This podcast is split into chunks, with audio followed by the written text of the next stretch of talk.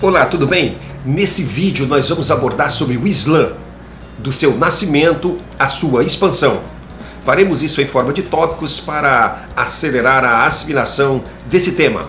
A economia na Península Arábica antes do surgimento do Islã. Nesse período pré-islâmico, porque a Península Arábica nós podemos dividi-la em dois períodos: o período pré-islâmico, que se dá antes do século 7 depois de Cristo, e o período islâmico, que vai ocorrer depois do século 7, né, com o surgimento do Islã. No período pré-islâmico, que vai até o século 7, essa porção territorial era habitada por várias tribos de origem semitas, não unificadas politicamente, cerca de 300 tribos, e que se dividiam em beduínos e tribos urbanas. Os beduínos eram seminômades e que vagavam pelo deserto em busca de oásis para os seus animais, viviam em constante guerra e faziam do saque é, um dos seus recursos para a sobrevivência. Já os beduínos urbanos se fixaram na faixa costeira do Mar Vermelho, né, sul da península, onde tinha um clima mais favorável à sedentarização e à prática da agricultura e de outras atividades comerciais. E, portanto, de modo geral, os beduínos praticavam a agricultura, o pastoreio como atividade econômica central, mas também criavam camelos para o transporte, né, para o fornecimento de carne, leite e peles para a confecção de roupas e tendas. E esse comércio praticado com o Mediterrâneo e regiões próximas se dava através de busca de produtos no Oriente, fosse junto aos bizantinos, fosse junto aos persas.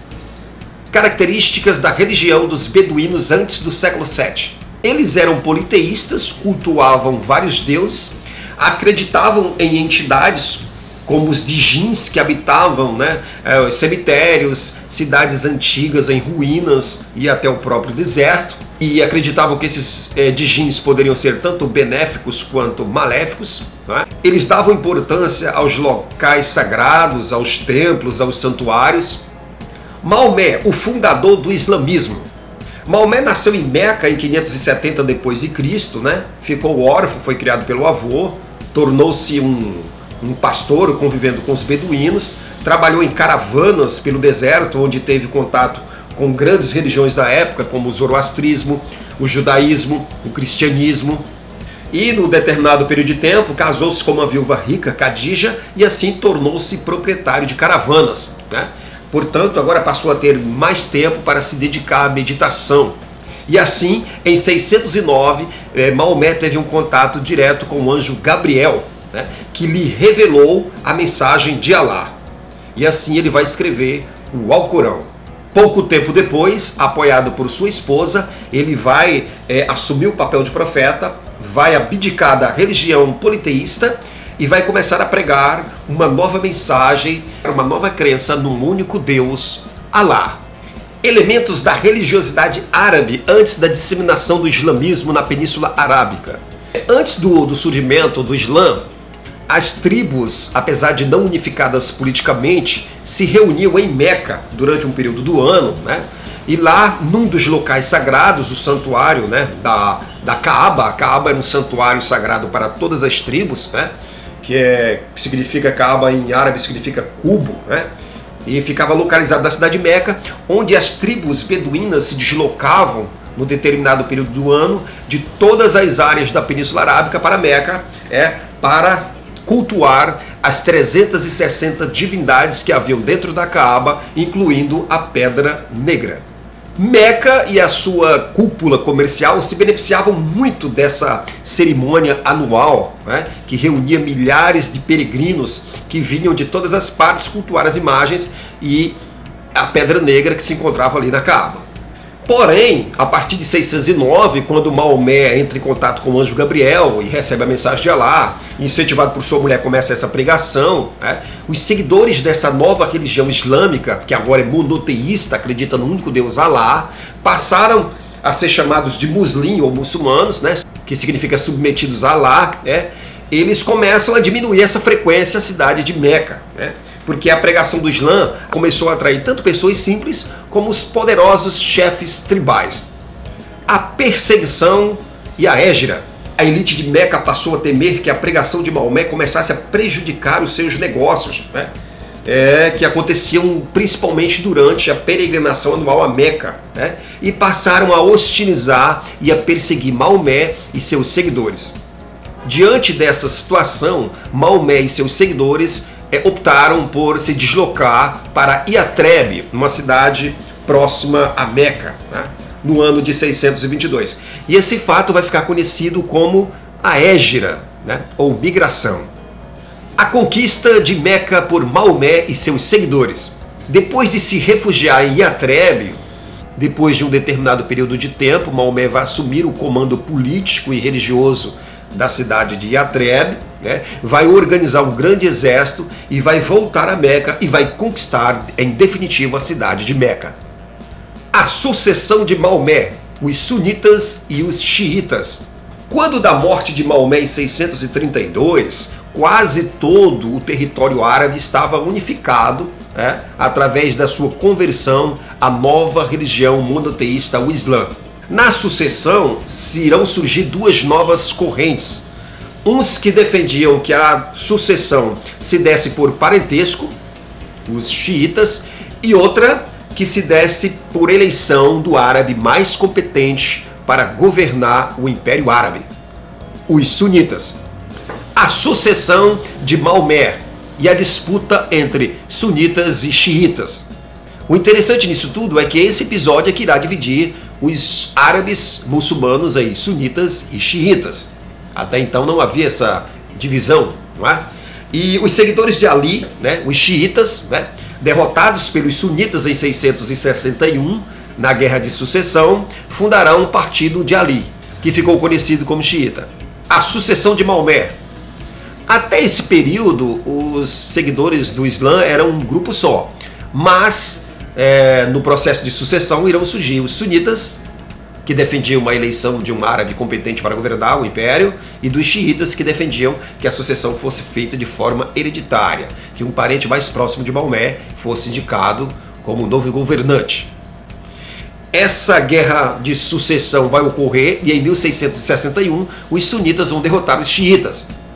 E assim eles vão formar o Partido de Ali, que será chamado de xiita. Os cinco pilares do Islã.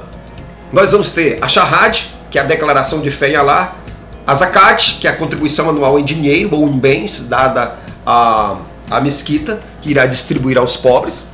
A Hajj, que é a peregrinação a Meca, todo muçulmano deve peregrinar pelo menos uma vez na vida em Meca. Salat, que são as cinco orações diárias feitas por todo muçulmano em qualquer parte do mundo. E o Saum, que é o jejum do mês do Ramadã, também praticado por todos os muçulmanos. Todos os muçulmanos têm por obrigação seguir esses cinco pilares básicos da fé islâmica. O que foi a jihad? Desde o início da difusão do Islã, diferentes povos passaram a compartilhar dos mesmos valores e ideias pregados por Maomé. Isso contribuiu né, para uma expansão territorial e para a configuração do chamado Império Islâmico. Um dos fatores que contribuiu para isso foi a jihad. Né?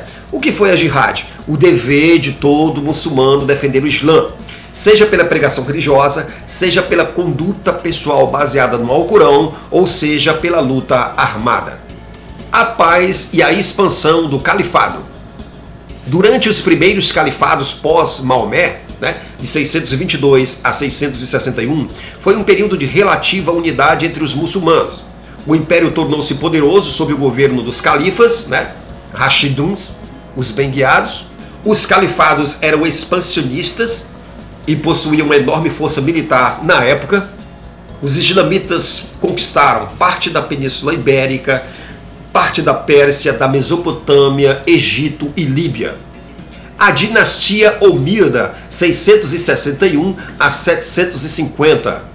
Durante o governo da dinastia Omida, nós vamos ter um período de instabilidade, vamos ter um conjunto de guerras civis né, que vão dificultar a unidade do povo islâmico. As disputas internas pelo califado entre sunitas e xiitas né, vão acirrar essas diferenças mesmo divididos em 711, os muçulmanos conseguem chegar à Península Ibérica. Na dinastia Omida, para agravar ainda mais as diferenças entre sunitas e xiitas, Havia também a questão de que os árabes muçulmanos passaram a desfrutar de certos privilégios e direitos políticos que os outros é, muçulmanos não árabes não tinham. Isso também gerava mais conflito e mais divisão entre os muçulmanos. A dinastia Abássida, de 750 a 1258. Os não árabes islamizados, como os iranianos, os persas, insatisfeitos com o tratamento que recebiam da dinastia Omida, é, é, sob a liderança de um parente distante de Maomé, Abu al-Abbas, tomaram o poder. Tem agora início a dinastia Abássida, né? 750 a 1258. Com a ascensão ao poder da dinastia Abássida, árabes muçulmanos e muçulmanos não árabes terão agora o mesmo tratamento por parte do império. Essa política implantada na dinastia Abássida irá pacificar o império e, portanto, teremos um período de paz e de prosperidade, tamanha que será conhecida como a época do ouro e vai durar até o ano de 900. A decadência da dinastia Abássida. A partir do ano 900, o Império Islâmico atingiu uma expansão territorial tão grande que dificultou a sua administração. Inicia-se, portanto, um período de fragmentação territorial e política, e assim o Império Muçulmano irá se dividir em vários califados independentes. Curiosidades sobre a cultura islâmica. A origem e a difusão dos algarismos indo-arábicos. É uma criação hindu, né, os algarismos indo-arábicos, mas foram aprimorados e difundidos pelos muçulmanos é, através de cálculos. Os muçulmanos também se destacaram na produção artística, né? e aí nós vamos ter as principais obras: As Mil e Uma Noites, Aladim e a Lâmpada Maravilhosa, Os 40 Ladrões e as Sete Virgens de Simba e o Marujo os árabes muçulmanos também se destacaram na ciência, na arquitetura, na medicina e em outras áreas do conhecimento. Bom, esse vídeo foi um resumo rápido sobre o Império Islâmico. Espero que vocês gostem. Dê um like, se inscreva no canal e até a próxima.